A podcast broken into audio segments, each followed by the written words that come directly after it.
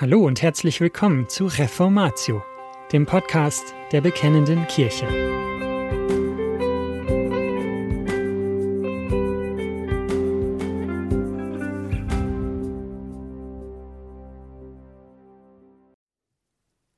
Brauchen wir Bekenntnisse?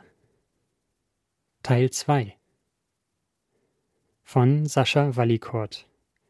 Erschienen in der BK Nummer 89 im Jahr 2022. Verrücke die uralte Grenze nicht, die deine Väter gemacht haben. Sprüche 22, Vers 28.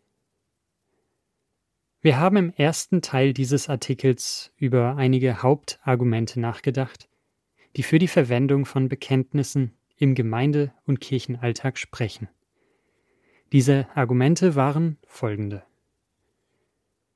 Bekenntnisse waren schon immer Teil der neutestamentlichen Gemeinde. Alle Gemeinden haben de facto Bekenntnisse. Bekenntnisse schaffen Transparenz, Frieden und Stabilität in der Gemeinde. Wie in der letzten Ausgabe versprochen, möchte ich Ihnen nun einige Bekenntnisse vorstellen. Ich übergehe dabei die altkirchlichen, ökumenischen Glaubensbekenntnisse, wie etwa das apostolische Glaubensbekenntnis oder das nizänische Glaubensbekenntnis, und werde mich in den nächsten beiden Teilen auf zwei Gruppen von Bekenntnissen der Reformationszeit konzentrieren. In dieser Ausgabe wollen wir uns auf die konzentrieren, die mehr zur kontinentaleuropäischen Tradition gehören. Sagen wir zu der deutschsprachigen und der niederländischen. Ich denke an das niederländische Glaubensbekenntnis, an den Heidelberger Katechismus und die fünf Artikel von Dortrecht. Erstens. Das niederländische Glaubensbekenntnis. Confessio Belgica. Dieses Bekenntnis wurde 1561 in einer Zeit schwerer Verfolgung in den südlichen Niederlanden von einem jungen Prediger namens Guido de Brees verfasst.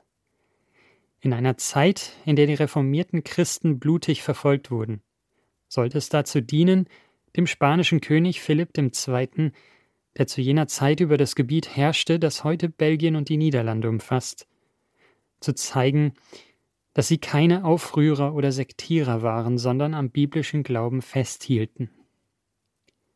Dieses Bekenntnis war an das gallische Glaubensbekenntnis von 1559 angelehnt. Es besteht aus 37 Artikeln, die in ihrer Anordnung der reformierten Unterteilung der systematischen Theologie folgen. Erstens Gott, zweitens Mensch, drittens Christus, viertens Erlösung, fünftens Kirche, sechstens von den letzten Dingen. Eschatologie. Das niederländische Glaubensbekenntnis ist eine kompakte, systematische Zusammenfassung der Hauptlehren der Heiligen Schrift. Ich zitiere hier nur einmal den ausgezeichneten Artikel 3 von der Heiligen Schrift. Wir bekennen, dass dieses Wort Gottes nicht durch menschlichen Willen hervorgebracht oder überliefert wurde, sondern dass die heiligen Männer Gottes vom Geist ergriffen es geredet haben, wie der heilige Petrus bezeugt. Danach aber hat Gott selbst in seiner besonderen Fürsorge die er für uns und für unser Heil hat, seinen Dienern, den Propheten und Aposteln, aufgetragen, dasselbe niederzuschreiben. Er selbst hat die beiden Gesetzestafeln mit seinem Finger geschrieben. Deshalb nennen wir solche Schriften die heilige und göttliche Schrift. De Bres sandte sein Bekenntnis im Jahr 1562 an Philipp II., und zwar gemeinsam mit einem Brief, indem er unter anderem zum Ausdruck brachte, dass man für seinen Glauben auch bereit sein müsse zu leiden und zu sterben. Im Jahr 1567 wurde er, gemeinsam mit tausenden anderen Christen, wegen seines biblischen Glaubens hingerichtet. Das niederländische Glaubensbekenntnis wurde im Jahr 1566 auf der Synode von Antwerpen leicht überarbeitet und wurde dann in seiner Endform von der Dortrechter Synode 1618 und 1619 für die Niederlande übernommen. Zweitens. Der Heidelberger Katechismus. Nachdem die Reformation in der Pfalz zur Blüte gekommen war, gab der Landesfürst Friedrich III. mit dem Beinamen der Fromme einen Katechismus in Auftrag. Er sollte dazu dienen, die jungen Menschen von früh an im rechten Glauben zu erziehen und theologische Einmütigkeit in der Verkündigung zu gewährleisten. Die Hauptverfasser dieses Katechismus waren der damals 28-jährige Zacharias Ursinus 1534 bis 1583, Theologieprofessor an der Heidelberger Universität und der 26-jährige Hofprediger Friedrichs III. Caspar Olevianus. Der Heidelberger Katechismus ist eine Zusammenfassung der biblischen Heilslehre in 129 Fragen und Antworten, die später wiederum in 52 Sonntage aufgeteilt wurden. Dies erfolgte mit der Absicht, dass er im Lauf eines Jahres gepredigt werden kann. Inhaltlich ist der Heidelberger Katechismus in drei Teile gegliedert. Der erste Teil, Sonntag 2 bis 4, beschreibt den Zustand des in seiner Sünde verlorenen Menschen. Der zweite Teil, Sonntag 5 bis 31, zeigt den Weg der Erlösung auf und der dritte und letzte Teil, Sonntag 32 bis 52, beschreibt wie der erlöste Mensch seine Dankbarkeit Gott gegenüber zum Ausdruck bringen soll. Heiligung. Die erste Frage des Heidelberger Katechismus ist wohl eine der berühmtesten Zusammenfassungen des Evangeliums. Frage. Was ist dein einziger Trost im Leben und im Sterben? Antwort. Dass ich mit Leib und Seele im Leben und im Sterben nicht mir, sondern meinem getreuen Heiland Jesus Christus gehöre. Er hat mit seinem teuren Blut für alle meine Sünden vollkommen bezahlt und mich aus aller Gewalt des Teufels erlöst. Und er bewahrt mich so, dass ohne den Willen meines Vaters im Himmel kein Haar von meinem Haupt fallen kann. Ja, dass mir alles zu meiner Seligkeit dienen muss. Darum macht er mich auch durch seinen Heiligen Geist des ewigen Lebens gewiss und von Herzen willig und bereit, ihm forthin zu leben. Die fünf Artikel der Synode von Dordrecht. Die Dordrechter Synode war eine offizielle nationale Versammlung von Repräsentanten der reformierten Kirchen der Niederlande. Anlass waren die abweichenden Lehrinhalte des Theologieprofessors Jakob Arminius 1560 bis 1609.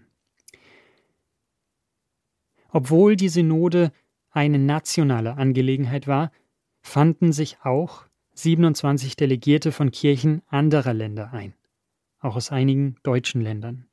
Da Arminius mit seinen Thesen weit über die Grenzen der Niederlande hinaus Unruhe gestiftet hatte. Die Synode dauerte vom 13. November 1618 bis zum 29. Mai 1619. In dieser Zeit formulierten die Delegierten eine biblisch begründete Antwort auf Arminius und seine Ideen. Die Lehren des Arminius wurden als unorthodox erklärt, also als nicht mit der Heiligen Schrift übereinstimmend. Im Wesentlichen beschränken sich die Artikel der Synode von Dordrecht auf die fünf Themen, die heute gemeinhin als die fünf Punkte des Calvinismus bekannt sind. Erstens.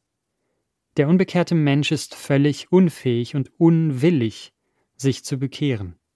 Totale Verderbtheit. Zweitens. Der Grund, dass jemand Christ wird, ist einzig und allein die mächtige Gnade Gottes. Die Erwählung Gottes ist ohne Vorbedingungen im Menschen erfolgt, also bedingungslos. Drittens. Das Heilswerk Christi bezieht sich in seiner Wirksamkeit auf diejenigen, die von Gott auch tatsächlich errettet werden. Jesus Christus hat am Kreuz die Erlösung also nicht nur ermöglicht, sondern jedes seiner Erwählten am Kreuz tatsächlich mit Gott versöhnt. Viertens. Alle diejenigen, die Gott erwählt hat, werden sich sicher bekehren. Die Gnade Gottes ist unwiderstehlich. Fünftens. Das Heil, das Gott für und in den wahrhaft Erretteten angefangen hat, wird er auch vollenden. Das ist der Grund, warum die Heiligen bis zum Ende bei Christus bleiben. Es ist schade, dass diese Bekenntnisse im deutschsprachigen Raum in Vergessenheit geraten sind. Es lohnt sich, sich die Zeit zu nehmen, sie einmal zu lesen und so tiefere Einblicke in den eigenen Glauben zu gewinnen. Und das war's schon wieder mit dieser Folge von Reformatio. Wenn Sie selbst eine Frage an uns haben, laden wir Sie herzlich dazu ein, uns diese zu schicken. Besuchen Sie uns unter www.bekennende-kirche.de/fragen und nutzen Sie das dortige Formular. Wir werden Ihnen darauf antworten und, so Gott will, Ihre Fragen klären. Außerdem können Sie auf der Seite der Bekennenden Kirche wie gewohnt die Beiträge aus der BK lesen, die Zeitschrift abonnieren und unsere Arbeit mit einer Spende unterstützen. Alle Links finden Sie auch in der Beschreibung dieser Folge des Podcasts. Wir bedanken uns fürs Zuhören, wünschen Ihnen Gottes Segen und sagen Tschüss. Bis zum nächsten Mal.